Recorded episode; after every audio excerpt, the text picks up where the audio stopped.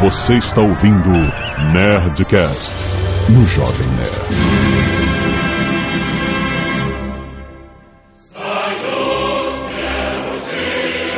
Landa, landa, landa, nerds! É Alexandre Antônio Jovem Nerd. Eu sempre achei que Glass nossa era sabor de sorvete. Aqui é o JP e lá tudo acaba numa troika. Aqui é Blue Hand e a morte de uma pessoa é uma tragédia de milhões é estatística. Aqui é o Tucano e todo poder aos sovietes. Aqui é a Zagal e o russo é pé na porta e tapa na cara, meu irmão. Caralho, Não, é... esse é o Matanza, cara.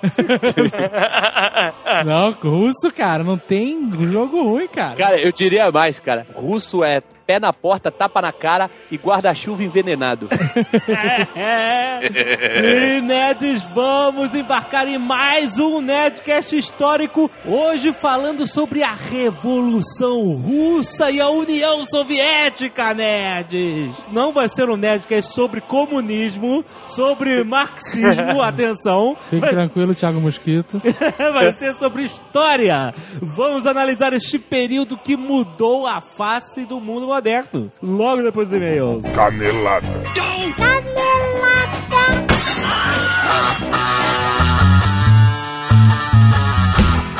Muito bem, Azaghal, vamos para mais uma semana de e-mails e caneladas do Nerdcast. Vamos. E agora, Zagal, nós temos um recado de Smirnov. Programa sobre russos, por que não vodka? É Uma coincidência inacreditável do destino. Se contar, ninguém acredita. Estamos falando sobre vodka no Nerdcast sobre Rússia. Muito bem, é o concurso cultural na carona do verão inesquecível Smirnov. Azagal. Exato. O que acontece? O verão está acabando agora, dia 21 de março. E eles querem estender o verão. Essa é a parada. Olha é só. que todo mundo se diverte e tal. Todo lugar do mundo, Em todo até na. Rússia, né, cara? Deve ser uma alegria. Talvez verão. não na Sibéria, não. Pra participar desse concurso, você responde o que você faria para provocar o verão inesquecível. E o que, que você ganha com isso? Uma viagem num motorhome, Azagal. Sabe o que, que é um motorhome? Sei, aqueles carros gigantes. Que é uma casa. Exato. Então tu vai viajar com seus amigos no motorhome. E aí o que acontece? Quando você traz vários amigos anexados a você para a promoção, você vai ganhando coisas no motorhome. Por exemplo, cinco amigos, tu ganha um motorista. Olha que excelente. Se tu trouxer 10 amigos, tu ganha um estoque de Smirnoff. Olha 15 aí. amigos, tu ganha um barman na parada, cara. Mas aí tu vai levar essa cabeçada contigo. Eu não sei. Quanto mais amigos você conseguir se cadastrar na parada, Aham. mais recompensas você vai tendo. Vai, ter, vai ganhar até passeio de helicóptero com 40 amigos. Porra! Com 50 amigos, que é o máximo, você, ganha Você viaja de Antonov. Tem mega avião russo, né, cara? é um prêmio surpresa. Surpresa. Olha aí, cara. Mas é muito maneiro. Você responde criativamente. Então, peraí, calma aí. A parada é a seguinte: você concorre a viajar num motorhome. É. E aí, quanto mais gente você conseguir agregar, Registrar como seu amigo. mais recompensas você vai ter. Começa com o motorista solidário. Exato. E aí, depois disso, você vai ganhando birita, barman, tudo isso. É maneiro, cara. Porra, Uma cara. viagem pra fechar o verão com uma viagem inesquecível. Muito maneiro. Eu fico puto às vezes de fazer propaganda disso. Por quê? Porque a gente não pode participar. Ah, tá bom. Hoje é um motorhome do Jovem Nerd. Porra, isso é maneiríssimo, né? Ó, duas coisas importantes, hein? Primeira, a promoção vai até dia 29 de março. Opa. Agilize. Aham. Segundo, vá no site e vê como é que são as regras da promoção. Vai lá no site e participa smirnoffverão.com.br. Mega boga! Exato. Ou Exactov.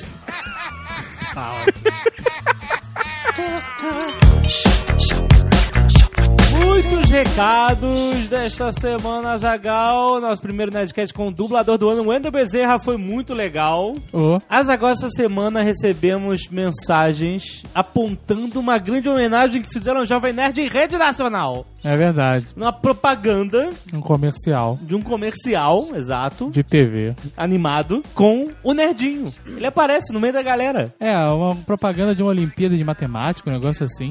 Pô, muito bom, cara. E aí tem um nerdinho frenético fazendo símbolo lá do Dr. Spock. Aham. E acenando louco pra câmera, Cara, cara. muito bom. Porra, galera, muito obrigado pela homenagem. Muito maneiro ver o Nerdinho. Tem um link aí no post, você pode clicar e ver. Acho É, o Nerdinho, né? Onde está o Nerdinho? Também teve o leitor de A Batalha do Apocalipse que levou o livro para a Antártida, Zagal. Ele é aluno, na verdade, ex-aluno do Eduardo Spor, Ah, sim. Aí ele eh, teve a oportunidade de estar da Antártica. no, no fim do mundo. E aí levou um livro. Ao invés de uma cerveja. Pô, que bom fazer uma cerveja na Antártica. Pô, cara, você leva, bota no gelo e bebe. Bota no gelo, né? No chão. É, exato. Muito maneiro, tem aí o link com as fotos, muito bom. Outro recado, Azagal, The Bobs. Lembra do The Bobs? Sim, nós já participamos, já ganhamos alguns anos atrás. Sim. E agora é a vez do nosso amigo Nick Ellis. Nick Ellis está concorrendo como o melhor blog em língua portuguesa no The Bobs. Exato, nada mais justo que nós apoiarmos nosso amigão Mr. Nice Guy. É, exatamente. Então você vai clicar no link aí no post, É, do The Best The of Bobs, The Best of the Blogs. Que é um prêmio do site da TV Deutsche Welle. Sim. E aí você vai descer a tela até a categoria Melhor Weblog em Português. Aham. Vai clicar em Digital Drops. Isso. Depois vai clicar Votar neste weblog. O design é meio esquisito que é alemão, mas tudo bem. aí depois que você clicar em Votar neste weblog, Ah, você tem que ir pro final da página, colocar seu nome, caraca. e-mail, clicar em ali condições da participação e colocar aquele capture de números esquisitos rabiscados, sabe? Ah, sim. E aí clique em enviar. Só assim vale o voto. Não Então- adianta botar só lá, votar nesse blog. Você não fez nada, não adianta porra nenhuma. Exato, façam todo o procedimento. Nick Ellis merece o apoio Porra, nerds, cara, é o. Nick Ellis, né, É o pô? Nick Ellis, cara. Vote agora em Digital Drops no The Bobs 2010. Relatório de e-mails do Departamento de Relatório de E-mails, Azagal. Certo. As pessoas apelidaram de Slave Robô o nosso e-mailer, nosso leitor de e-mails. Caraca, o cara é chefe ou gerente do departamento de seleção e triagem de e-mails do Jovem Nerd. Exato. E aí virou slave. Slave Robô. Puta que pariu. Se ainda fosse slave roboto, Slave Roboto. então, nosso Slave Roboto sepa- fez aqui o nosso relatório espetacular da semana. Muitos ouvintes sentindo falta da voz do desenho do Jack Chan com o Wendell. whatever. Ele, pelo visto, não sentiu falta, que senão teria falado. Elogios ao Lotone e a Zagal que pareciam muito mais confortáveis neste último Nerdcast e ficaram mais soltos. Mais soltos? Como assim? Reclamações da canelada Kamehameha. Não, Azagal, né? eu e você erramos. Eu não errei, porque pra mim é onda vital. É Kamehameha. O correto é aliás- onda vital. Aliás, o Daniel Constantini mandou um vídeo da Onda Vital. Ah, muito bom. Espetacular. Tem um clique aí no, seu- no post pra você ouvir. E também tem outro vídeo do Emerson Lourenço, do Bob Esponja dando o Kamehameha. Olha só, É legal. que legal. Primeiro e-mail, José Luiz Seixas Júnior, 22 anos, Rolândia, Paraná. Rolândia? Rolândia. Será que de lá que vem o bolo de rolo? Bolo de rola. Quarto ano, Hoje eu vi um, um bolo de. Lembrei até do Guilherme Briggs. você viu um bolo de Fui na rolo? padaria e vi um, bolo de rolo. Só não comprei porque tava duro. Que que é isso? Achou o Eduardo Spor. Quarto ano de ciência da computação, José Luiz. Ah, Antes de tudo, preciso agradecer a vocês por terem feito este Nerdcast com o Wendel Bezerra. Isso, Nerdcast número 201. Nerdcast com cara de apartamento, né? 201. tá que pariu. Lembro que no Nerdcast com o Guilherme Briggs, ele já havia sido citado. Assim como o Guilherme Briggs foi citado no Nerdcast com Nelson Machado. Esse meio é relevante ou vai ser só isso? Minha cabeça explodiu quando vi que dessa vez seria dublador do Goku. Tarará, tarará, muitos elogios. Faltam comentários da aventura de Jack Chan, olha aí. Ótimo, Fiquei tá muito feliz em ver a humildade de Wendell. Já era fã e o carinho só aumentou agora. Assim como o Briggs já participou de outro Nerdcast, acho legal ele também, se puder. Se puder, caso seja possível, se for viável, assim que ele possa. Ele tá maluco esse e-mail, cara. Não deve ser fácil, mas acho legal por prestigiar ainda mais o trabalho desse grande ícone. Eu não entendi que ele, ele quer que o Guilherme Briggs, se puder. Eu não entendi possa. por que, que o Slave Roboto Selecionou esse e-mail, Porra, cara. Slave Roboto. Você tá maluco? Pô, fazer um site, né? Porra, Slave Roboto. João Paulo, 28 anos, professor de História. Ó, São José dos Pinhais, Paraná, é aqui perto. aqui do lado. Lendo um blog de política, deparei-me com a notícia que contém uma passagem no mínimo interessante. Ah. A notícia é sobre a intenção do Itamaraty em declarar sigilo eterno para alguns documentos da história do Brasil, Isso, sigilo eterno, cara. alterando os atuais 50 anos de prazo limite, ou seja, pra quem não entendeu, alfabetos funcionais. Hoje em dia, um documento só pode ser sigiloso durante 50 anos. Isso, depois libera. Passou, aí ele tem que Aí, que já morreu todo mundo. Exato. Envolvido. ter acesso público depois disso. E o que o Itamaraty quer é que alguns documentos não sejam liberados jamais. Ah, não. O que, que é isso, cara? Tá Isso é aqui. um absurdo. Eterno e jamais são palavras que podem ser usadas dessa forma. A questão intrigante destacada na notícia é, Ah. abre aspas, mas agora o Itamaraty está argumentando que quando há assuntos envolvendo o Brasil e outros países, é necessário que o prazo de reserva dos documentos seja maior do que 50 anos. Caraca, onde é que vai isso? Em alguns casos, argumentam os diplomatas, para sempre. Tá aí. É por essa razão que certas documentações sobre a Guerra do Paraguai e sobre a compra do Acre continuam secretas até hoje. Caraca! Cara, nem nos Estados Unidos que já fez merda pra caramba sem documentação sigilosa eterna. Não legalmente, né, cara? Exato, né? Aí ele é diz, tirem suas conclusões e bota o link pra quem Tem um quiser link ler. aí pra vocês verem que não é invenção do e-mail. Puta que pariu, cara. A gente tá falando, a gente tá falando, não é de hoje. A gente tá, haha, brincadeira, brincadeira? É, tá aí, cara. Tá aí. acontecendo, it's happening. It- It's happening. Sagita Ramos, 23 anos, professora de literatura brasileira, Teófilo Otoni, em Minas Gerais. Porra, esse programa foi bom de e-mail, né, cara? Ah, não? História, literatura. Em minha cidade, acompanha a trajetória da Nerd Books e, claro, do Batalha do Apocalipse. Já Na on- sua cidade, não. Você acompanha pela internet, que o livro não tá vendendo Tem aí. alguma coisa acontecendo em Teófilo Otoni? Tua família é de lá, Jovem Nerd? Não, o Teófilo Otoni é com um T só, é fake. Não. É o Otoni fake. Foi outro, outro oficial de imigração. Ou era e alguém mudou, botou dois T's, achou um barato e tal. Eu sei que tem os dois, os dois vertentes. Vamos lá. Dia 11 de março de 2010, a quinta-feira passada, conversávamos eu e meu namorado nerd sobre o quão interessante seria vocês fizessem uma campanha pró-leitura, uma vez que seu público-alvo é leitor. Observa o meu namorado, ele não gostava de ler, mas depois do livro de Eduardo Spor, ele foi estimulado à leitura. Coisa que nem eu consegui fazer. Eu não vou falar nada.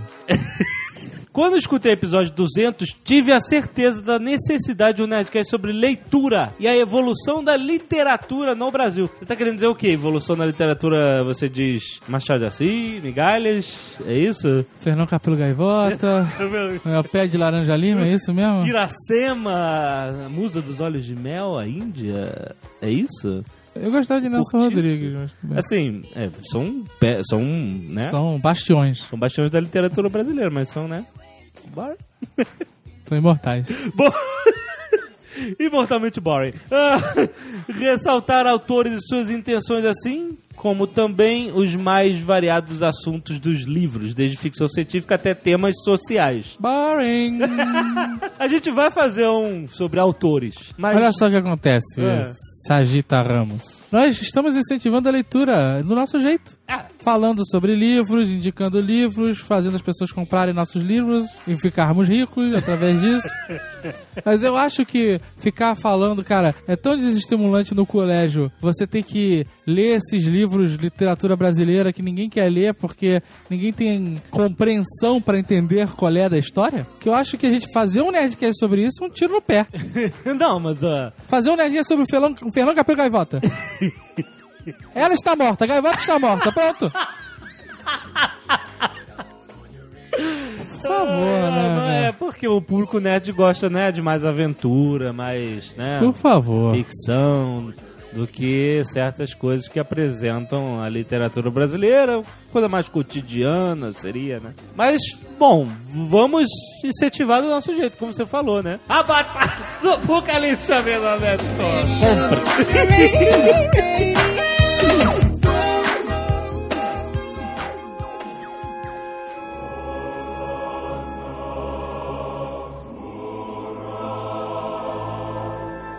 Eu lembro que na escola, um dos assuntos de história que eu achava chato, além de história do Brasil, que a gente já falou aqui. Não, cara, na, na escola a gente aprende que comunista é mal, feio e come criancinha. É, exato. Eu lembro que Revolução Russa era um assunto chato de história. Eu gosto muito de história. Caraca, eu não me lembro de estudar Revolução Russa. Você não colégio. lembra disso? É onde você aprendeu mencheviques e bolcheviques. Porra. Ah, só isso, né, cara? Ah, então, era isso mesmo que eles ensinavam. Ah, é foda, porque no colégio o nego não ensina porra nenhuma, né, cara? Então, Isso que aí é eu tenho É. como desafio aqui, nós fazemos o que fizemos no Nerdcast de História do Brasil, Brasil Imperial, que é transformar este período histórico em algo divertido de se ouvir, porque é muita gente, é muito partido político, é muita coisa. Eu avacalhar recebi- o período histórico todo, como a gente fez com o brasileiro. É, de preferência. Ah, mas com o russo não é difícil, cara, porque a quantidade de maluco que teve lá, cara, é muito fácil de avacalhada, porra. Eu recebi uma, um, um e-mail de uma professora me esculachando, cara, por causa do Nerdcast de História do Brasil. Brasil. Sério? É, porque os alunos dela só chamam, só chamam o Dom Pedro de Pedrinho Mão de Martelo. e, eles querem- excelente. e eles ficam perguntando, quem é o Chalaça?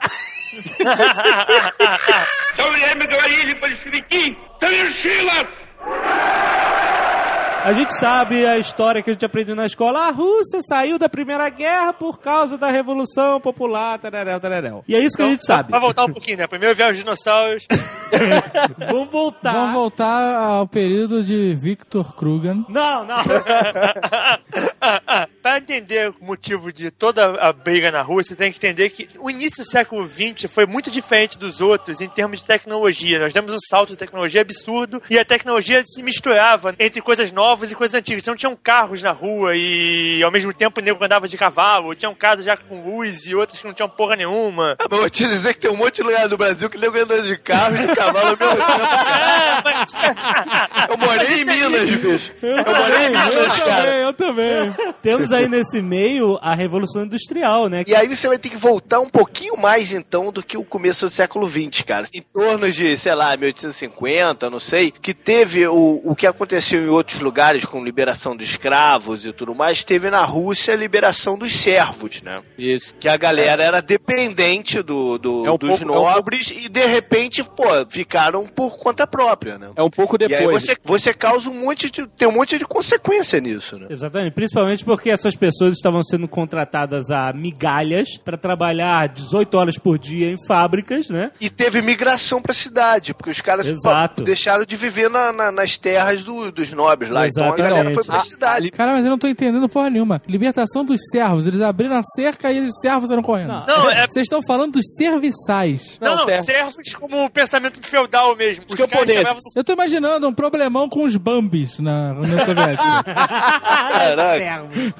Cara, não, tem, não tem servo na Rússia, cara. Sabe, você sabe que é russo. não tem porque eles mataram todos nessa revolução, né, cara? É Quando, porque... quando você soltou, é, liberou os servos, né? Abriu a porteira, como diz o Azagal, É. e você dividiu as terras pra quem era servo, né? Ter um, cada um um pedaço, uma reforma agrária. É. E aí, em menos de um ano, 60% dos camponeses já estavam hipotecados com os bancos, porque não tinham, não sabiam organizar, né? É. E as terras voltaram pra mão de quem já era antes, pô. terra em si não serve pra nada. Se você não tem dinheiro pra comprar semente, não tem dinheiro pra comprar ferramenta, você tá fazendo o que com a terra? Largava os Os caras. caras não sabiam fazer caras comércio, né? E eles também não sabiam fazer comércio ia vender pra quem, né? Não sabiam fazer preço das coisas, não tinham a menor ideia de quanto é que custava, porque eles não, eles não vendiam nada, quem vendia era o senhor. Eles só faziam a parada e largavam na mão do mestre feudal que fazia tudo, do seu feudal que fazia tudo. E esse, Ou seja, aí você passou a ter milhões de gente da merda, né? É, Total. Esse Kizar, o Alexandre II, ele também queria fazer panos quentes e tal, não sei o quê. E aí ele começou, tipo, amenizou a censura, aumentou o crescimento de produção intelectual, né? Começaram a pessoas a escreverem, lógico, os intelectuais, não os camponeses. Aham. Mas aí começaram a surgir ideologias novas e importar ideologias de fora também. Exatamente. Começaram a se formar grupos ideológicos, tipo, tinha o Terra e Liberdade, separação negra, liberdade para o povo, essas merdas todas. Aí começou a ter uma onda de, de terrorismo. Isso quando? Isso final do, sé- do século XIX. Final de, final de 1800. Aí eles fizeram É. um pogão né, no sul. É, vamos lembrar que a gente está falando que a Rússia estava é, sob domínio de uma dinastia de 300 anos da família Romanov. Isso. 300 anos de malucos, né, cara? Todo mundo era maluco.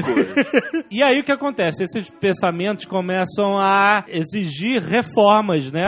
Esse regime tão antiquado. O mundo estava mudando e a Rússia não, É, né? E a Rússia não. Não, pra vocês terem ideia, a Rússia era tão antiquada que o, o mundo tinha mudado o calendário pro nosso calendário que nós usamos hoje em dia, o calendário gregoriano. Isso. Menos a- o mundo ocidental inteiro, menos a Rússia. Menos É, A Rússia. Rússia, a Rússia tava 20 e poucos. É, 20 e poucos dias. 20 e poucos dias só. at- atrás do, do resto do mundo, porque eles usavam outro calendário. Tanto que Porque vocês, vocês ouviram falar qual do... era a diferença? Não contava o ano bissexto no ano do outro calendário ali? Foi acumulando ano pra trás, é isso? É o calendário Não, é- juliano.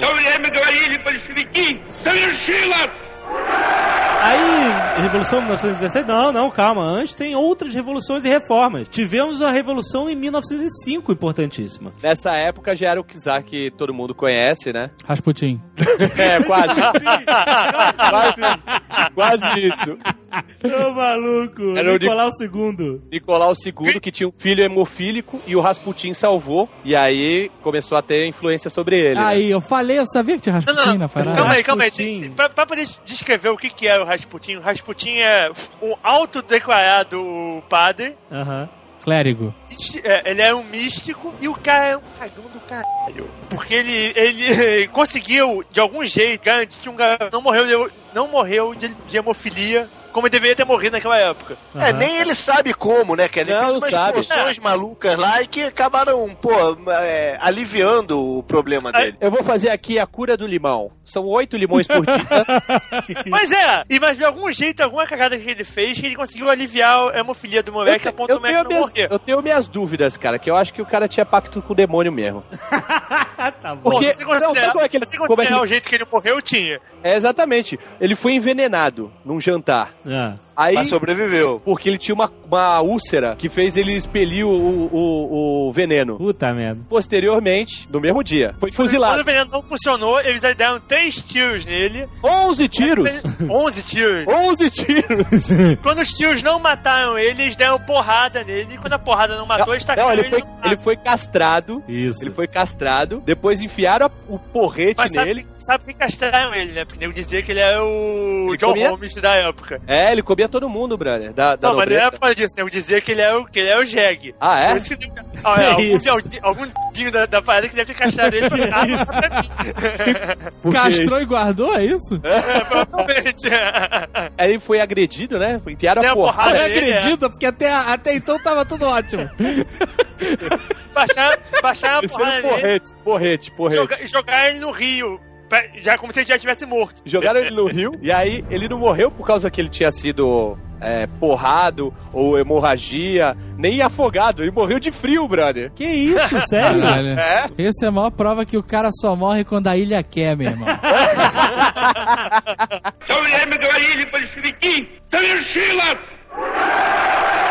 Em 1905 a gente teve uma série de greves, de ataques terroristas, motins militares, que acabou resultando na implantação de uma monarquia constitucional. É, o, o, o, o Kizar também, ele entrou em guerra pela Manchúria contra o Japão em 1905. E ele Exato. achou o quê? Eu vou ganhar essa guerra e meu, meu moral vai se elevar. É, ao contrário. Só que aconte- aconteceu o Tomaram contrário. outro fogo. Porque, Tomou como disse o Blue Hand, né? é, eles continuavam com, com catapulta contra canhão, né?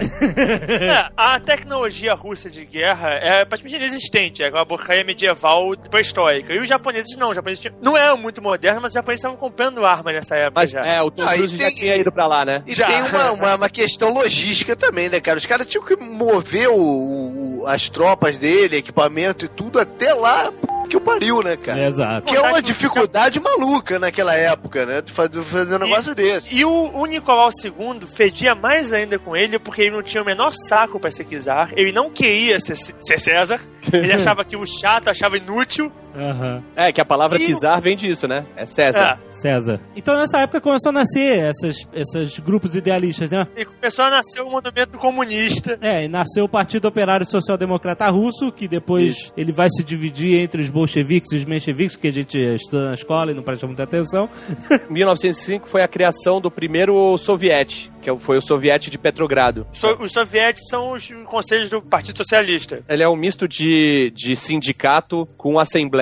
Certo. Com, é, legislativa. As classes trabalhadoras estão agora se unindo, antes eram servos explorados nas fábricas. E a produção industrial começa a dar um piquezinho, apesar de, de não igual a outros países da Europa, É, começa, co- a dar um na verdade, pique. começa, na verdade, a surgir uma produção industrial É. comparável com os outros países da Europa em termos de produto, não em termos de, de volume. E aí o que acontece no meio dessa nesse barrilzinho de pólvora se, se- se esquentando, explode a Primeira Guerra Mundial na Europa. E a Rússia não estava preparada para essa porra. Né? É, na verdade, praticamente nenhum país da Europa estava preparado para a guerra, mas a Rússia é o, o mais mal preparado deles todos. Czar, o Nicolau II, ele vai pro front. É, ele vai pro front um pouquinho depois, né? Ele, ele vai pro front depois que a Rússia começa a tomar um preju. É, Aí ele fala, vai "Vou assumir onde essa porra." tá pegando, é. Começou em 14, 1914 a guerra. Nós, eu já tô pulando pra 1917. É, não, mas É, calma aí. ele já tava lá. Em 14, ele mandou as tropas dele pra invadirem a, a Prússia, naquela de, ah, eu vou invadir a Prússia, a Prússia vai tomar ferro. Só que A tem que gente lembrar pra que, caceta, né, pô? É. é, só que eles têm que lembrar que, na verdade, a Alemanha é a Prússia, ponto. Como ainda é hoje em dia. Do mesmo jeito que um estado da Itália invadiu os outros e fez a Itália, a Prússia invadiu o resto da Alemanha e fez a Fez a Alemanha. Alemanha, exato. Quando ele juntou os exércitos dele pra invadir a Prússia, a Prússia, óbvio, não ficou parada esperando. A Prússia preparou um contra-ataque e subiu. E, e a Prússia humilhou. A Alemanha baixou, baixou-lhe a porrada, dizimou o exército dele. Aham. Tiveram captura de, assim, 30 mil prisioneiros, 20 mil prisioneiros. Ou Ah, seja, eles eram, eles eram profi... nessa época eles eram profissionais de tomar porrada em guerra, né, cara? Ah, é, tá aí o, o Mikhail Bakunin, né, cara, que não deixa a gente mentir. É, né? exatamente. Vamos pular para 1917. Por que que foi o problema? Com, com essa história, eles começaram a perder gente para caralho. Muita gente. Porque eles mandavam nego pra guerra e nego morria igual, morria igual mosca. Eram 65 milhões na guerra e já estavam em 10 milhões de mortos. Isso aqui é um país com a produção de gente. Porque as pessoas não é os servos de russos e, o- e os operários, os soldadinhos normais, não eram voluntários pra guerra. Era o voluntário do tipo vai pra guerra ou morre. E quando começou a ser é, virar morre ou morre, porque ir pra guerra era morrer, eu comecei a ficar preocupado e começou a rolar uma certa revolta. Não, fora, fora os 20 milhões de feridos e aleijados que voltavam É. pra casa, né? Junto com isso, começou a faltar os suplementos básicos nas cidades russas. Começou a faltar comida, porque é, os suplementos eram enviados pras tropas. Exato. E a população que se foda. Mas só faltava uma parada simples, pão. Vodka. Paradas básicas, né, cara? Mas o negócio na Rússia foi ficando mais, foi ficando mais pesado, porque a- as baixas russas eram muito grandes. Mas qual era o problema? Pô, Não tinha lugar pra enterrar essa galera toda. Não, cara, o problema é quando você tem que avisar pra uma cidade inteira que a população masculina até dela foi morta, fica meio mal, né? Então o problema era a logística de ter alguém pra avisar.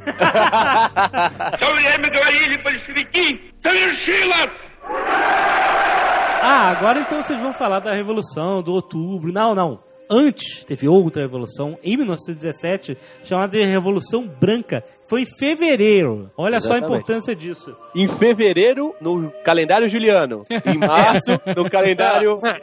Exato. Aí vale a pena dizer que nessa época, pô, tinha assim, centenas de partidos políticos lá na. Cara, na mas parada. bota, bota centenas disso, cara. Pois é, é, é que pô, eu e você juntavam, eles faziam um partido e dizia que era a frente, sei lá, revolucionária do povo, lá do Monte. Python, sabe? galera? Na- Não, na verdade é assim. Na verdade é assim.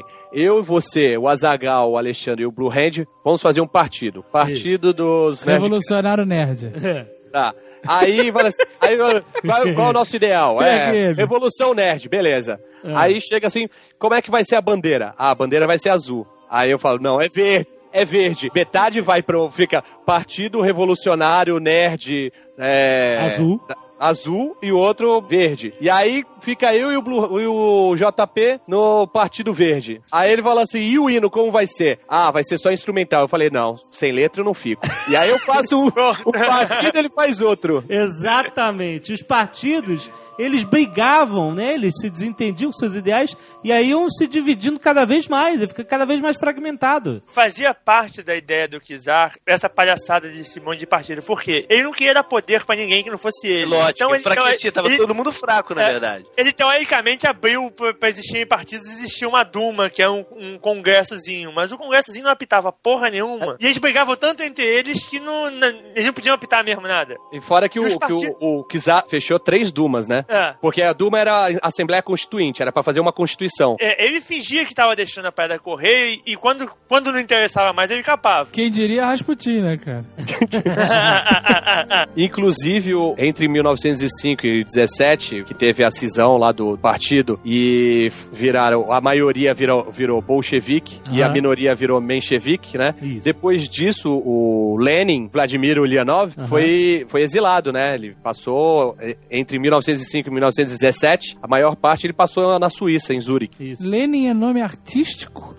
Lenin é nome artístico, Stalin é nome artístico, nenhum deles tinha esses nomes. É, Lenin é merda. é Vladimir Ulyanov. Eu tô no caminho certo pra ser um ditador mesmo.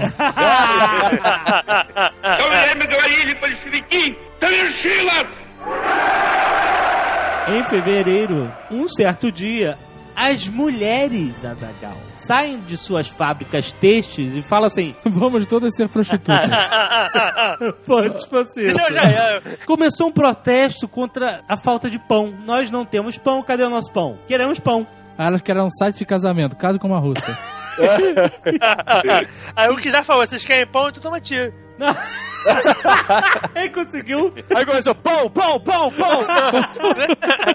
Pois é, o negócio foi crescendo, né? Começou com pão, queremos pão. Aí os homens. Depois, o nego já tava exigindo caviar, champanhe, aí o nego não aguentou, né, cara? A- a- quando a- o protesto foi crescendo, logo se transformou em uma greve. Que logo se transformou em uma mega greve. Mas sem uma liderança forte, né, cara? É, ah, Porque- os agitadores estavam botando só lenha na fogueira, né, cara? Pois Claro. é. Ah, Tinham vários, né? Vários Vários, agitadores. vários, vários. O Kizar recebendo telégrafo lá no fronte da guerra, ó, tá dando merda, tá dando merda aqui. Tinha, tinha um agravante, porque ele deixou pra resolver as questões domésticas. Quando eu digo questões domésticas, não era da ordem pro, pra empregado e pro mordomo. Era as questões internas da Rússia. eh, Ele deixou a imperatriz, que tinha Que não é a ascendência. Rússia. É, Que não tinha é a ascendência- Rússia. Não, ela tinha ascendência alemã, é. E a Rússia tava lutando contra a Áustria e contra a Alemanha. Exato. É. Além disso, essa imperatriz, não me perguntem mais sobre esse caso, mas ela tinha muita influência do Rasputin, que a galera já não gostava. Acabou com o Nicolau II abdicando do seu trono, do seu poder, e falando: olha, não dá. Por... Ele, ele viu, ele mandou as tropas atirarem nas pessoas, o exército não gostou do que estava acontecendo, se rebelou. Não, na verdade, o, que- o que rolou, ele mandou o exército atacar as pessoas de novo, como eles tinham feito no palácio. Só que dessa vez o exército se recusou. É, Aí o bicho foi- pegou, porque sem, do- sem o apoio das tropas, ele tava morto. Exato. Pra evitar de estar morto, ele abdicou do poder num gesto de, cara, o bicho pegou, vou abdicar aqui pra ver se, ver, ver se eu salvo a minha pele. Se salva a pele. Ele até ofereceu pro irmão, o irmão falou assim: não, não, não, obrigado. Tá maluco, rapaz? nem, o irmão falou, nem fudendo, então Nem porra. fudendo. Não, ele virou assim, porra, tu é meu irmão, cara. Amigo, não mesmo, pô. Era o grão-duque Mikhail. Acabou. 300 anos de dinastia Romanov. Você vê que a incompetência de uma pessoa consegue destruir.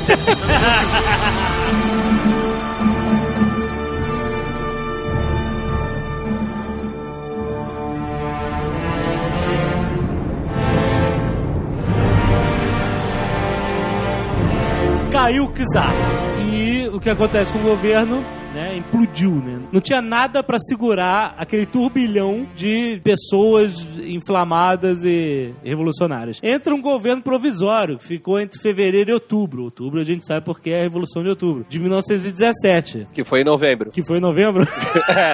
Foi, a Revolução de Novembro. É, o Outubro Vermelho, aquele submarino do Sean Connery, Devia ser novembro vermelho, na Ah, mas verdade. é, estamos falando de outubro E é- do calendário deles. É. É, Todo mundo no início ficou em lua de mel, né? Ó, nós derrubamos o imperador maligno, Czar. Nós somos donos de nosso destino. Povo! O povo está no comando da Rússia, né? Mas não era bem assim, né?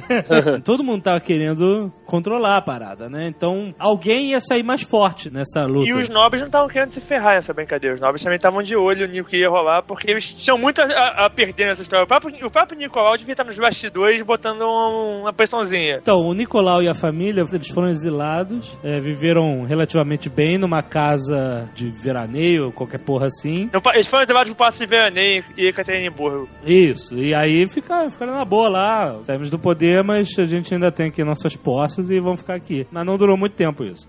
Por quê? Junto com todos esse- esses pensamentos revolucionários que estavam que surgiram antes e que eh, conseguiram depor o Czar, estavam voltando também os seus pensadores. Então, nosso querido Vladimir Ulyanov, o Lenin, Olha aí. voltou da Suíça, né, pra botar lenha na nessa fogueira aí, cara. E voltou também um tal de Stalin, que tava na Sibéria, e o Trotsky, que tava em Nova York, né? Exatamente. Stalin, que foi o nome que ele mesmo ele escolheu pra, pra se chamar, é o Homem de Ferro, hein, traduzido pra nossa língua. Já você vê, o cara é um cara legal. O cara soube escolher, cara. A galera, a galera sabia fazer a propaganda pessoal, né? E o Lenin era o quê? Não sei o que é o Lenin, não. Homem de lenha. Trotsky, você sabe por quê, né? Ele, ele, ele ficava ligando pro bar do Mou, passando o Trotsky.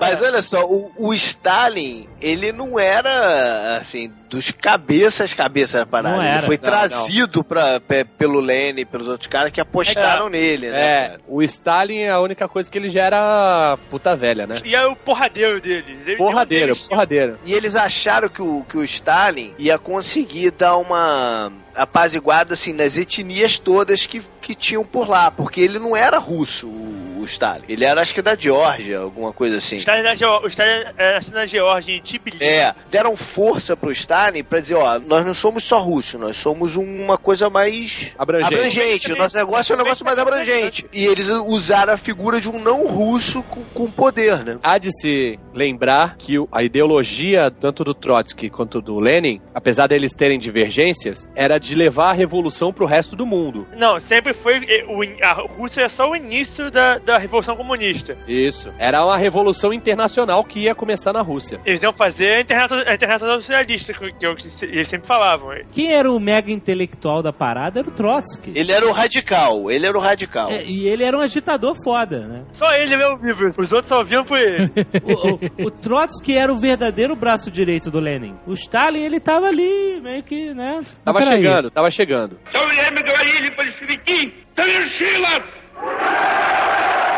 mas aí o importante era o seguinte: o, o Lenin forçou a barra pra ter a, a Revolução de Outubro, que uma galera não queria do partido dele, achava que era Os bem- cedo demais, que eles não estavam estruturados. Mas como a parada tava tão zoneada, que foi uma coisa de oportunidade. O cara falou: pô, a hora é essa, cara, nunca vai ser tão fácil como tá agora, né? O governo provisório, quando, quando foi criado, ele tinha uma inclinação liberal burguesa. Só que como a agitação estava muito forte, cada esquina que tinha na, na, na cidade, o Lenin levantava, no, subia no poste e fazia discurso. Lembrando que sob a bandeira bolchevique. Pra, Exatamente. pra acertar na prova, né? É, os, os mencheviques não queriam extinguir o capitalismo, eles queriam transformar o capitalismo, né? Aham. E os bolcheviques não, eles queriam aniquilar qual- qualquer resquício de capitalismo. A diferença básica é os mencheviques queriam. Ah, nós queremos só trabalhar seis horas por dia. Os bolcheviques é nós queremos ser donos das fábricas. Os bolcheviques, eles eram a favor de, de revolução armada, né? Assim, É, morte, os, morte os burgueses. É, exatamente. E os mencheviques eram uma coisa mais moderada. Queremos só trabalhar nove horas por dia em vez de 25. E os sovietes, Tucano? Onde entram os sovietes? Então, aí, aí foi que nasceu o Soviete dos Trabalhadores, Soldados e Deputados de Petrogrado. Eles acharam essa ideia maneira. Na verdade, era o mesmo, é aquele mesmo primeiro soviético de 1905 que tinha sido extinto Aham. e que voltou com, com a mesma ideologia e tal. E aí começou a aparecer sovietes em todas as outras cidades em volta ali. O Lenin chegou e falou, falou para pro exército: vocês só vão obedecer ao soviete de Petrogrado e nada de governo provisório. Foda-se eles. Aham. E aí teve um racha no, no, no exército. né? E aí Aham. o que, que aconteceu? O, o governo provisório começou a se aproximar dos ideais bolcheviques aos sovietes por sobrevivência, né? Então Aham. foi declarada jornada de trabalho de oito horas por dia, tentaram solucionar os problemas do campo, organizaram outra Duma, né? A Assembleia Constituinte, anistia para os presos políticos, Aham. uma série de outras exigências. Tentaram aliviar um pouco o lado deles. Você tem que imaginar que isso tá rolando com a Rússia ainda teoricamente em guerra com o resto do mundo, tendo que mandar tropas e manter Exato. fronte. É Exatamente. aí. Então, mas aí, em julho, é nomeado primeiro-ministro um dos, dos líderes da Revolução Branca, que era um advogado, ele era meio pro lado de liberal, mas era socialista também, chamado Kerensky. Isso. E esse cara tentou, de tudo quanto é jeito, tirar a Rússia da, da guerra. Mas é que nem mesa de pôquer, brother. Tá ligado? tu entrou, não sai mais. Não sai. Já tá apostando muito alto, né? É maçonaria, brother. A Rússia tinha um monte de pactos secretos com os aliados. Aham. que forçavam eles a ficarem na, na Não, guerra. e na, e na verdade, é, a Rússia não podia fazer uma, uma paz com a Alemanha porque ela fudia os aliados. Então, quando a Rússia começou a dizer que ia sair da guerra, a Inglaterra e a França começaram a cobrar deles as alianças. Aham. Porque a Inglaterra, a Inglaterra e a, e a, e a França não estavam nem aí se eles estavam morrendo russos. Eles, eles- mas o front tinha que permanecer, porque se eles liberassem os soldados alemães para pro outro lado, ferrou. Enquanto o tal do Kerensky lá tava, tava tentando retirar a Rússia da guerra, o Lenin e o Trotsky botando fogo no, dentro da Rússia, né? Falando a mesma coisa. É, todo o poder aos sovietes, né? Que era o, lema. Paz, pão e terra, que eles queriam que tirassem a, a, a Rússia da guerra. E começaram a fazer insurreições contra o, o Kerensky, pra retirada da Rússia da guerra. Mas ele queria retirar, só que não podia. Aham. E aí foi quando estourou em outubro do calendário juliano. A famosa revolução que nós aprendemos na escola. ô. E aí sim acabou a guerra pra Rússia, né? Caiu tudo. Caiu o governo todo. E quem foi o, o, o pica-grossa do- do- da Revolução Russa, na verdade, foi o, foi o Trotsky, né? Claro. É, Porque o, o Lenin ficou escondido, ele tinha um esconderijo. Tipo, sabe, você é muito importante pra morrer, não pode Não, ficar mas no eu vou front. te dizer por quê. Eles é, declararam, o governo provisório declarou Lenin um espião alemão. Sim. Dizendo que ele tá que- querendo, né, criar insurgências no, no, no país e porque queria destabilizar o país por causa da guerra. Por causa da então ele teve que se é. esconder, exatamente. E aí o, o Trotsky com, com a guarda vermelha. Criou uma milícia, né? a moda dos partidos dessa época eram todos fazer milícia. O Hitler também eh, levantou Foi a, moda dessa, dos- até né? os, foi a moda até os anos 40, e depois o nego percebeu que o bicho pegava se deixasse o partido ter milícia e proibiam isso. Era gente do exército, era gente marinheiro, o trabalhador, camponês, todo mundo. Pegava na arma e era a milícia dele. Foi criado pelo Trotsky, né? Comandado por ele, o que se chamou de a Guarda Vermelha. Aí na madrugada de 24 para 25 de outubro eles tomaram os pontos estratégicos, né? Exatamente. Estações de trem, usina de energia, fábrica, banco. Vladivostok. E aí eles invadiram, invadiram a sede do, do governo provisório. E esse Kerensky, olha só, fugiu num carro da embaixada americana. Ah. Veja você. E, e até aí os Estados Unidos nem tava na guerra. Só vendia, vendia, é, dava, vendia, É. né? armamento, equipamento. A vezes... foi entrar na guerra por, depois por, pra suprir a falta isso. da Rússia, não foi? É, é isso aí. Na verdade, derrola uma desculpa básica da, do afundamento daquele navio de passageiros que os alemães afundaram com um submarino. Submarino, é.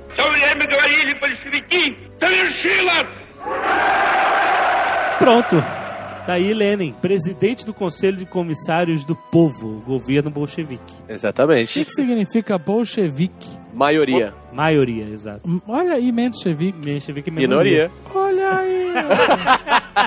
Caraca, vivendo É porque quando teve a aprendendo. cisão do partido, o pessoal do que apoiava o Lenin era, era a minoria. Só que chegou da noite pro dia, ele pagou uma coxinha. Virou maioria. Aí tiveram que, tiveram que trocar os nomes. Aí agora eu sou o bolchevique, você é o menchevique. Tá? Esse pessoal do menchevique devia ser um ch- um pessoal chato pra caralho. né?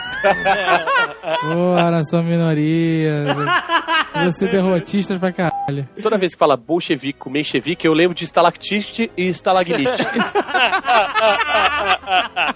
Na verdade, quando derrubou o governo provisório, todo mundo derrubou junto, né? Mas aí fizeram o segundo congresso do, de, dos sovietes de toda a Rússia, e aí com uma aliança dos bolcheviques com os sociais revolucionários, eles conseguiram a maioria. Rolou um voto para esse congresso e os bolcheviques não conseguiram a maioria no voto. Foi, aí eles tiveram que fazer uma... Uma aliança básica. Um esquema. Porque assim, apesar deles serem bolcheviques, a maior parte do tempo eles não eram maioria. Eles eram maioria entre os revolucionários, não entre a população. Não, na verdade eles eram maioria nem, nem entre os, os revolucionários, eles foram maioria na hora da cisão. Exato. Eles eram aqueles caras malandros que faziam, sabiam de marketing. Se chamaram de maioria, é ser verdade. Pô, esses caras são a maioria, vou ficar com eles. É. né? Pô, E aí, é aí nesse segundo congresso dos sovietes, o Lenin foi escolhido presidente do Conselho de Comissários do Povo, que era como eles chamaram o governo bolchevique. Eles assumiram o poder e aí, e aí? Como vamos implementar nossas paradas? Ninguém tinha Aí experiência eles- prática é. da coisa. Chamaram a Alemanha pra, pra um papo. Porque eles estavam reclamando que a, a, a Rússia não saía da guerra, mas aí É. eles viram que a, a rapadura é doce, mas não é mole, né? Aí Alemanha falou, beleza, vocês querem sair da guerra, vocês me pagam uma indenizaçãozinha aqui básica e eu paro de É. pra vocês. Cara, se o cara chega pra você e fala, vamos parar, esse cara se fudeu, cara. Esse Não, cara não. não tem mais Chegou, argumento. Vamos parar, não. Chegou falou, pô aí, cara, na boa aí. Para aí de atacar, por favor. Aí. Aí, posso, não, posso sair da mesa? aí a Alemanha chama o amigo o divino pra Aí a fazer um trabalho. botou pra, botou pra dentro. Foi a Alemanha que ficou com, com o TPE do. do... a primeira coisa que eles A pediram. gema do Rasputin. e aí a Alemanha fez, fez, o que, fez o que quis. Além da Estônia, Lituânia e da Polônia russa, eles tinham que reconhecer a independência da Ucrânia, da Geórgia e da Finlândia. E evacuar o sul também em favor do, do Império Otomano. Quer dizer, Tirar as calças e voltar pra Rússia, pô, de bunda de fora, né? O que salvou os comunistas foi que a Alemanha perdeu a guerra. É, no Tratado de Paz, os, os comunistas falaram: Ih, já que a Alemanha quebrou, vamos fingir que a gente não assinou porra nenhuma de paz com ele. Exatamente, Exato. é. E vamos, botar pra fuder, vamos botar pra fuder eles também. O famoso Miguel, né? Não assinei nada, ninguém viu, ninguém viu, vamos fuder eles também. Exatamente. Então, mulher me doaria de para esse soveršилось! Ура! E nessa época, já em 1918, eles foram atrás dos Romanov, Pô, que estavam lá exilados. E tem aquela Tá história triste tá da que princesão. a Anastácia não sobreviveu. Eles já provaram que a Anastácia e o Alexei estavam no túmulo também. Não, não, não acharam a Anastácia, não. Acharam a Anastácia assim. A Anastácia mudou de, co de corpo, porque ela era Eu doppelganger. tava esperando aqui, cara. Eu E tava virou na contagem, bicho. Eu tava na contagem, mas eu- quando é que ele ia falar do, do sítio, né? Mataram o Nicolau, mataram a mulher, calma aí, calma aí, calma aí. Descreve direito. Chamaram o Nicolau II e toda a família pra tirar uma foto no subsolo da casa onde eles estavam. Toda a família botou a melhor roupa de foto deles, desceu embaixo, tinha realmente um fotógrafo, o fotógrafo preparou a parada da foto, entrou um esquadrão de fuzilamento e fuzilou todos. As garotas estavam com todas as joias da coroa costuradas no vestido de dentro. Isso, com mais de um quilo de joia. É, elas usavam mais de um vestido. Então elas não morreram com os tiros, porque os tiros ficaram presos no vestido. Olha aí. Caralho. Os caras, viraram, os caras viraram o couro do- do- dos fuzis e mataram elas a porrada. Nossa. É, sinistro, cara. Depois que estavam todos mortos, eles falaram: bom, a gente não pode simplesmente enterrar eles porque eles vão virar mártires. Não, pera, rapidão. Eles mataram também o servente, os cozinheiros, mataram todo mundo, Mataram cara. todo mundo. Cachorro, que era o husky siberiano. Pra não ter herdeiro, pra depois reivindicar. Exatamente, né, mas poder. isso, pô, em todos os, esses livros de fantasy que a gente lê, isso sempre acontece, né, bicho? Quando o É, nego claro. toma poder, o nego mata todo mundo. O nego pegou os corpos, tacaram no, na banheira de ácido Nossa. pra corroer a carne, sobraram só os ossos. E as joias, né? É. Os ossos foram enterrados numa cova funda com terra e tinha mais uma outra parada, um outro produto químico misturado na terra com cal pra, pra disfarçar o cheiro e eles fizeram uma, uma- tipo uma ponte de madeira por cima e botaram mais, e botaram mais terra. E passaram com os cavalos por cima pra, pra parecer que era uma estrada mesmo, pra não... não, não Passaram com os cavalos por cima. É, pra- depois disso, se não me engano, eles mataram, mataram o- o- os dois guardas que fizeram esse enterro. E os cavalos, né? Provavelmente, vocês não falaram, não duvido nada. E principalmente o fotógrafo, né, bicho? Porque, pô, como é que o cara fotografou essa merda toda?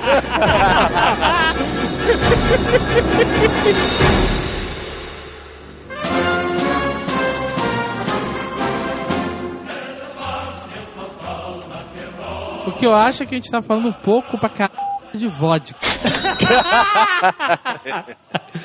Olha só, quem gosta de romance de espionagem tem um do Frederick Forsyth, que é um mestre, é chamado Ícone, em que eles encontram um descendente vivo lá dos Romanov e no final da década de 90 tentam fazer um golpe de Estado na, na Rússia pra restabelecer os Romanov no poder. É muito foda. Vou botar na minha lista, vou botar Tem na minha lista. flashback na Guerra Fria, é é muito foda, muito maneiro. Já que vocês estão falando de livros, vou indicar também aqui um livro-reportagem do John Reed, chama Os 10 Dias que Abalaram o Mundo, que é, ele era um repórter que estava cobrindo a Primeira Guerra Mundial, e quando ele soube a Revolução Russa, ele foi pra Rússia pra pra cobrir, lá. e é tipo, fez- é, é o Silmarillion da Revolução Russa, cara. Ó. Porque Então vocês acham... fora. Se é o Silmarillion, eu tô fora. Não vou Porque se, se você acha que tem muita, muito nome, muito partido, muita coisa assim, cara, é que você não viu esse livro, brother. Ah, é Se um, não me engano, Ah, eles, fizeram um filme baseado nesse livro. tem do Warren Beach, chama Tem, eu, Rex. me lembro, é, eu me lembro de ter visto esse filme. Não confunda o título desse livro com o filme Os 13 Dias que Abalaram o Mundo, que é da crise dos mísseis cubanos. Não, não tem É, nada a Essa ver já é com outra coisa. A, a senhora Giovanetti lembrou uma história engraçada que naquele desenho Anastácia, lembra do desenho?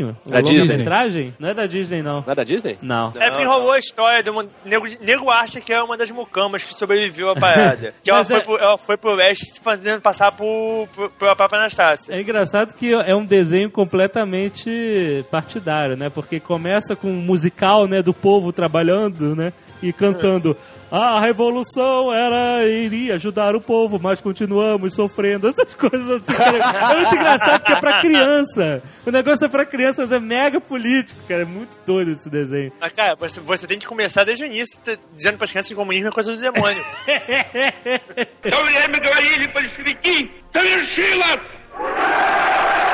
Vamos entender o que aconteceu depois que Lenin tomou o poder. Agora quem manda na Rússia, acabou os Romanov, acabou o governo provisório. Eles se juntaram numa mesa e perguntaram assim: e agora, meu irmão? Né? Não. fudeu. Aí a Rússia se transformou num imenso tabuleiro de war. É verdade. Porque quem era contra, né, os bolcheviques, se organizou. Aham. Na verdade, todos eram contra, porque o que aconteceu? Todos os outros países de fora da Rússia, quando sacaram o que estava acontecendo, falaram: ih, cara, se essa porra acontece aqui. É, não, de fora todo E- mundo era contra. E, e começaram a mandar, e, e começaram a mandar também. apoio pra, É. pro, pros pontos de dentro. Então, mas aí foi criado o Exército Branco, que eram os monarquistas, que queriam que voltasse a monarquia. Que restaurar, que eu restaurar o Czar. É, Esse- e o, é. exército, o exército branco foi um dos motivos do Czar ter, ter comido, comido chumbo. Depois fizeram o Exército Verde, que era dos camponeses que estavam contra o- os bolcheviques. O nome era Exército Verde mesmo? Exército Verde. Era War mesmo, cara. Era o War. Aí tinha o Exército Vermelho, que, Sim. o Trot, que foi o Trotsky que pegou os, os... os verdes eram os anarquistas, né? Não, não, não. O- os verdes eram os camponeses. Os negros, Exército Negro, Ah, eram exército negro era anarquistas. Mas esse o nego tinha o objetivo de conquistar 24 territórios, cara. Não, não, era, Não era tinha disso- outra. Deu alguma pane que todos os objetivos era destruir o Exército Vermelho.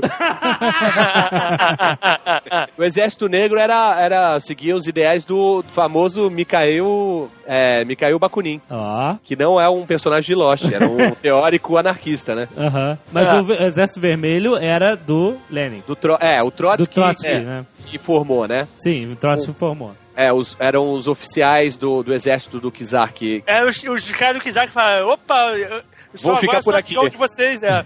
É, Sempre gostei de você, velho, você é um cara legal.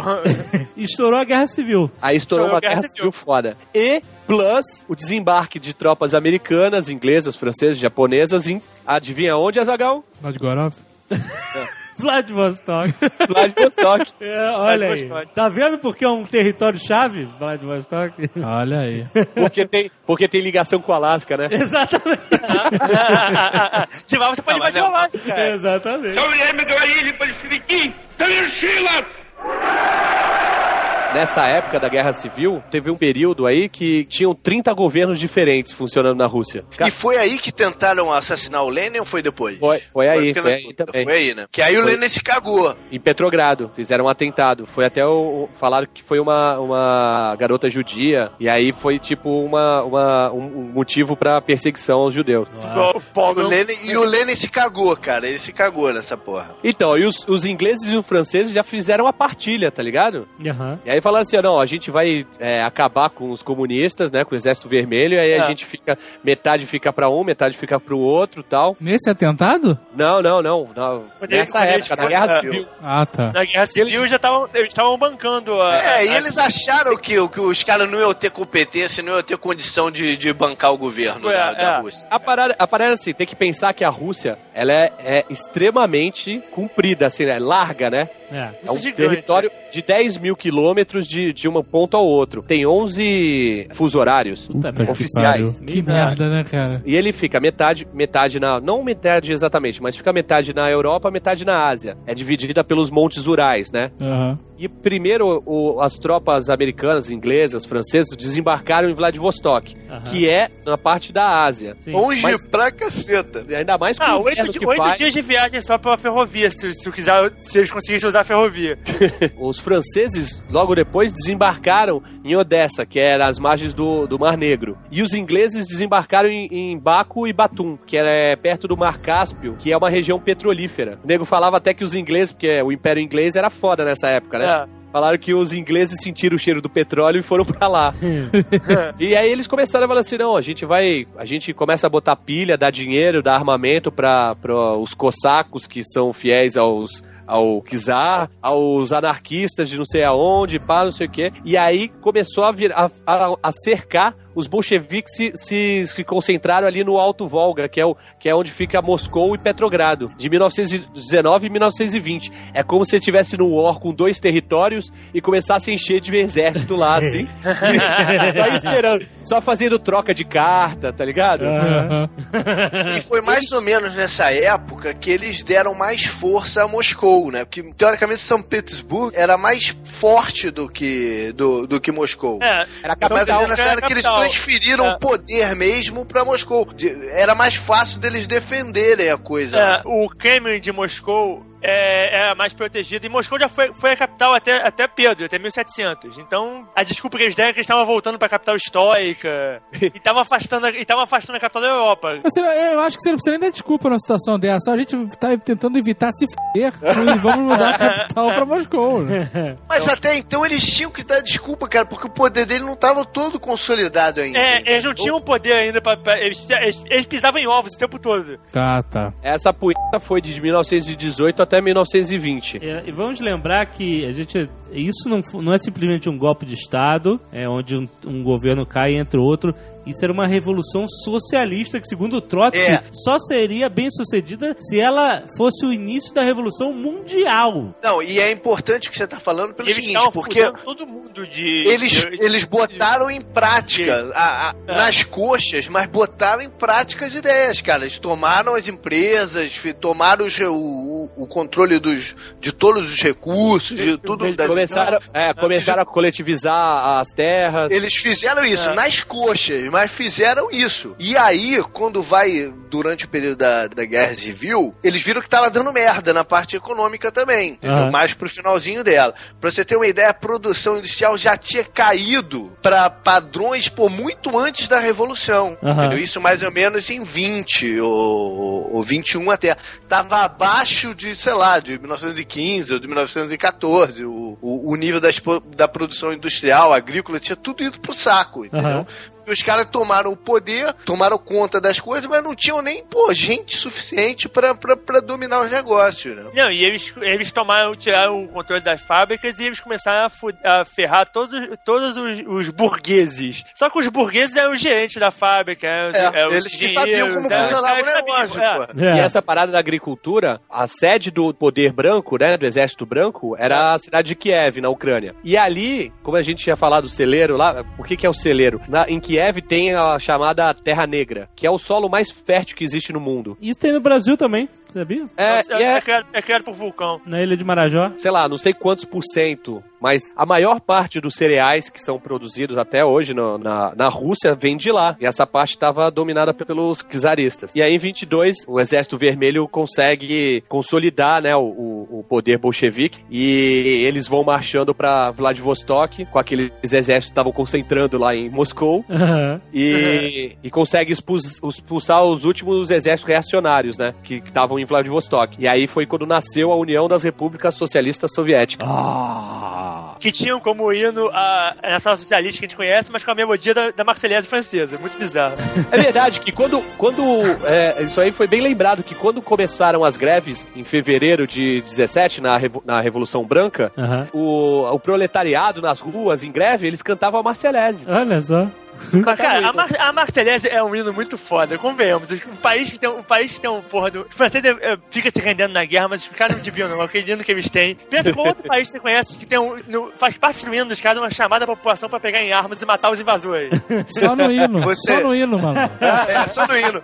Não, não é só no É hino, não, esse. cara. Sabe na onde mais? Pô, na Copa do Mundo, cara. Quando toca o hino antes do jogo, cara, o, o- o hino influencia muito o time francês. O outro time meio que, se- que, que dá uma covardada, cara, contra o hino dos caras, bicho. É Já o Brasil, já o Brasil como não, os jogadores não sabem cantar o hino, né? Não, não é nem só o jogador que sabe cantar. Nego volta e meia bota o trecho errado do hino pra tocar. Pô, pô, o hino tão gigantesco do jeito que é, pô, sempre dá merda. Maldito Duque Estrada.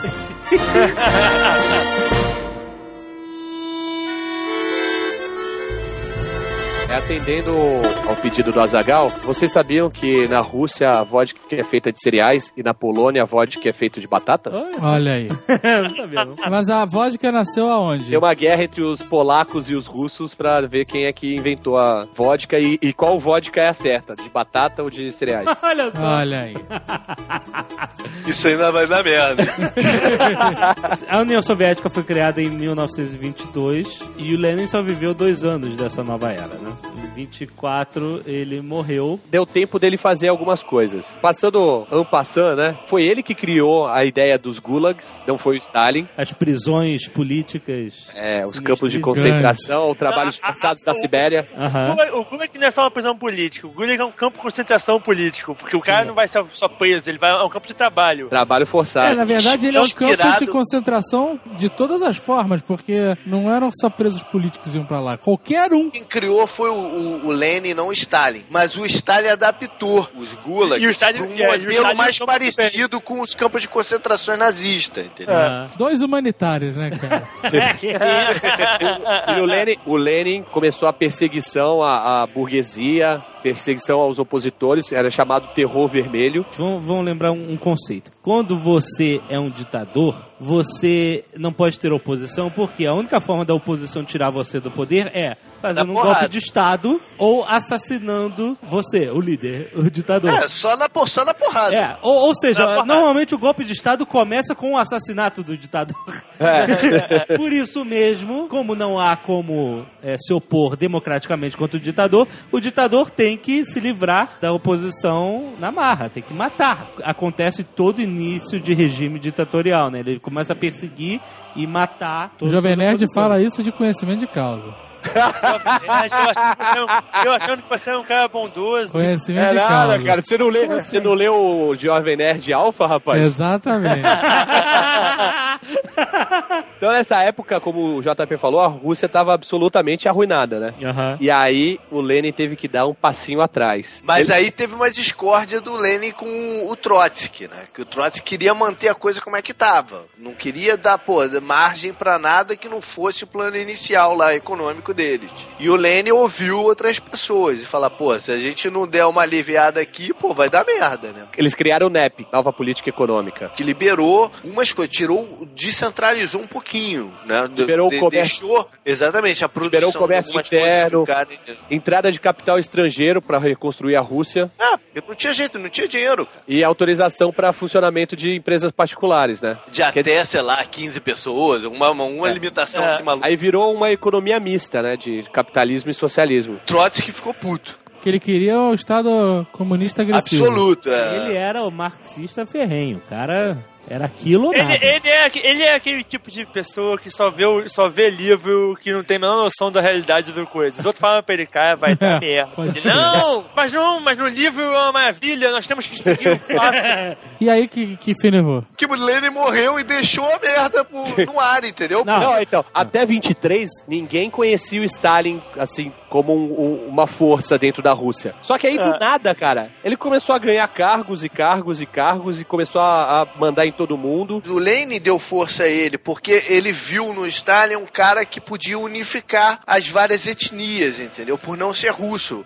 Mas aí com- começou o confronto entre o Stalin e o Trotsky, porque Exato. eles, ele, o, o Lenin tinha subido no telhado, e aí ele sabia que os dois iam assumir, né? E o Stalin foi maqueteiro pra caceta. Quando o Lenin tava já, já fudido, na cadeira de rodas, não sei o que lá, o Stalin começou a se aproximar dele, ia visitar e tirava foto pra caramba do lado do Lenin, entendeu? Então ele começou a, a se promover como o cara do Lenin. Quando o Lenin foi embalsamado e colocado em praça pública, que tem até na hoje, verdade, né? essa, história, essa história do embalsamado foi o seguinte: o Lenin teve, um- teve um segundo derrame e morreu. Certo. E aí o Stalin É. falou: fudeu. É, nunca se teve um plano de sucessão direito. A coisa ficou uma balbúrdia de Ficou um novo, buraco, entendeu? um buraco. Tanto é que Os- levou, levou o Churchill a fazer um- uma declaração que ficou famosa. Ele falou: pô, a, a pior coisa que aconteceu pra Rússia foi o nascimento do, do Lenin. E a É. segunda pior foi a morte dele.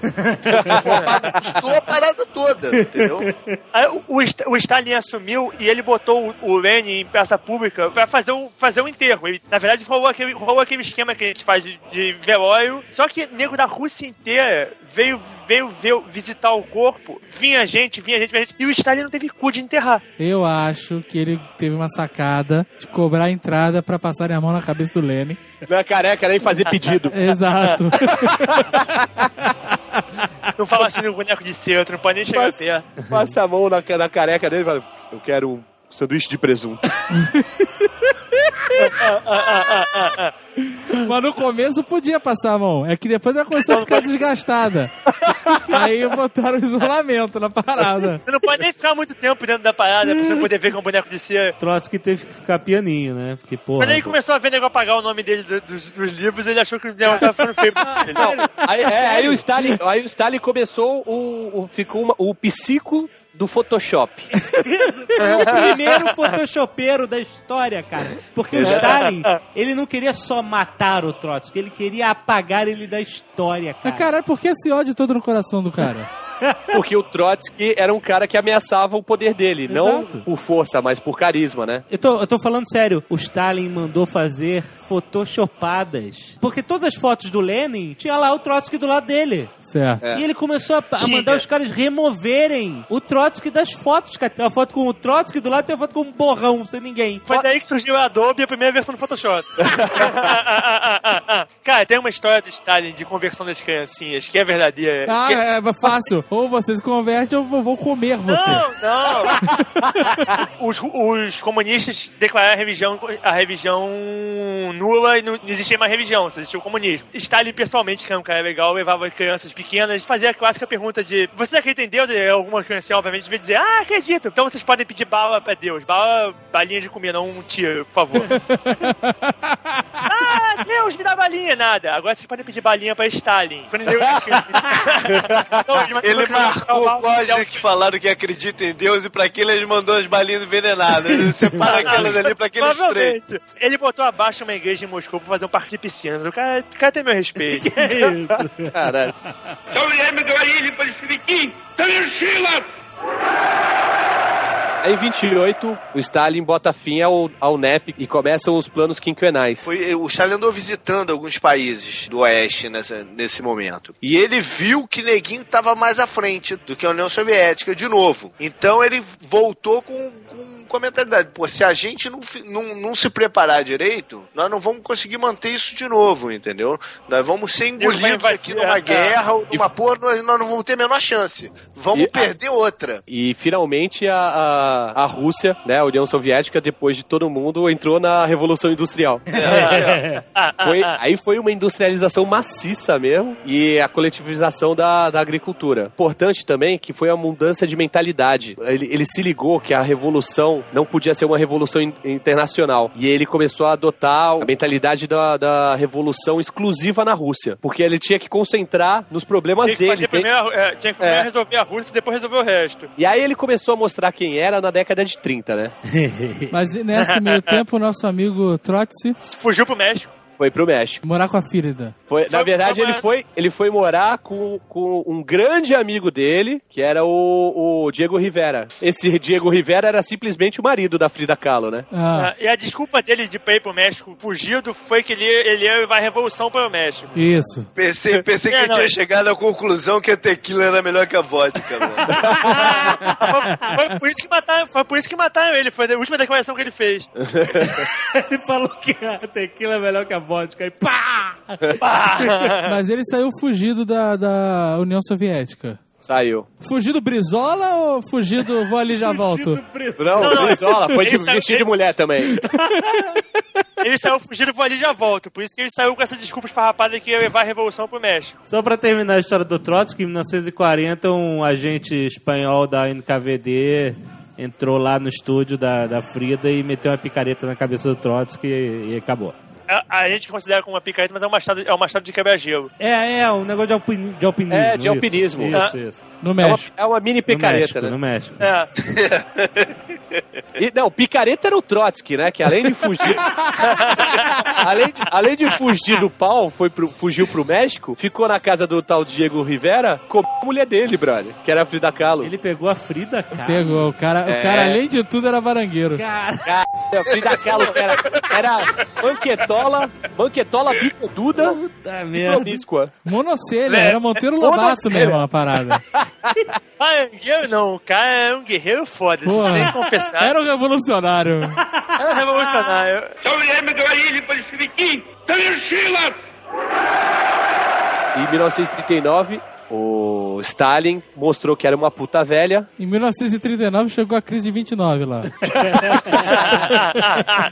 Mandou o embaixador dele, o ministro de Relações Exteriores, que chamava Molotov. Molotov? O cara, boa coisa não era, né, cara? Porra! É, é o coquetel mesmo. É, É. ele mesmo. E aí mandou ele pra Alemanha pra negociar um pacto de não agressão, né? Voltando um tico atrás, você, você falou do plano econômico dele lá. O... É, o Isso Kitchener. funcionou. O que ele queria funcionou. Os primeiros cinco anos foi na parte de infraestrutura, de transporte, de incentivo a maior agricultura e a industrialização das coisas básicas, né, de metalurgia e de tudo mais. E o seguinte foi pro, pro lado de armas, porque eles viram que a coisa estava instável na, na Europa, que ia dar merda de novo. Então eles fizeram o segundo, a segunda parte do plano voltado pra, pra parte de armas. E armaram a Rússia para se prepararam pra guerra. Esse pacto foi porque a Rússia percebeu que ela ainda precisava de mais um tempo pra se armar, Tô eu, e né? tô eu e você falando de Rússia, mas na verdade a gente tinha que estar falando de União Soviética já. nessa Exatamente, época. É. A União Soviética não estava não tava completamente segura que estava com, com armamento pra encarar qualquer potência da Na época. verdade, O exército vermelho ele é muito caído. É um exército comparado com os exércitos do resto, eles é uma porcaria. E quando vai vir o pacto, ainda estão no começo dessa segunda fase do plano, né? É Eles um querem exército ganhar tempo. magenta, né, no máximo. É, é. Mas aí o Molotov chegou lá na Alemanha e fez o quê? Um mofo flamejante e assinaram É, fez o coquetel, fez o coquetel. e assinaram que, além de tudo, partilhava a Polônia entre os nazistas Dividiu e os Polônia ao soviéticos. meio. É. É. Até 1941, que aí o Hitler porque- decide é. invadir a Rússia. Não, o Hitler sempre quis invadir a Rússia, eles, eles odiavam os comunistas. E odiava os Eles- eslavos já, né? Eles odiavam os eslavos mais ainda que os comunistas. Você sabe como é que veio a parada do Molotov? E Não foi ele que criou o coquetel Molotov. Ele tomou na cara. Exatamente. Sério? Porque é, ele, eles começaram a atacar os finlandeses com bomba, né? E aí ele se defendeu no rádio dizendo: Olha, não, não estamos atacando os finlandeses, nós estamos jogando suprimentos pra eles, nós estamos mandando é, comida, né, etc. O que eu posso fazer se ela explode? Aí as pessoas na Finlândia começaram a chamar de é, cestas de pão molotov, aquela, as bombas, né? Aham. E aí, quando eles- os tanques começaram a chegar, eles começaram a jogar de volta a bebida pra ir com a comida. Que eram essas garrafas incendiárias, eles chamaram coquetel molotov, né? Olha só. resposta às cestas de pão que explodiam. Vem daí, então, uma das frases mais famosas de um tio meu, que é Dois vícios não se misturam, ou você come ou você bebe.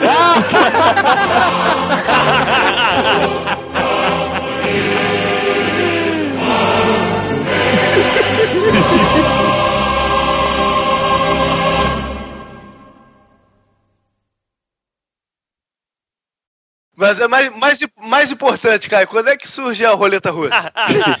E a montanha russa? Ah, Kai, boa pergunta. Nego fez um programa sobre Rússia Sem falar da montanha russa, eu e não pesquisou nada sobre essas paradas? Você pega, acho que eu pesquisei alguma coisa? é verdade. Gente, não deu pra falar tudo, não dá, é muito extenso. Temos Segunda Guerra, temos Guerra Fria ainda pela frente, teremos continuação do nosso Nerdcast sobre a União Soviética, não na próxima sexta, depois, mas fiquem ligados que a gente volta, tem que voltar, né? Você sabia, você sabia que Ivan, a tradução de Ivan pra português é João, brother? Ivan? Não é, Ah, cara. é? Sabia. Não é. Ivan, porra! Não é, cara. Não é. Ivan, Ivan. Não existe tradução de nome, cara. E o, e o Vasily? Vasily também é legal, Vasily. Não, Vasily é Basílio. Tá bom, cara. Tá ótimo. É, Pois nessa certo, nessa, galera.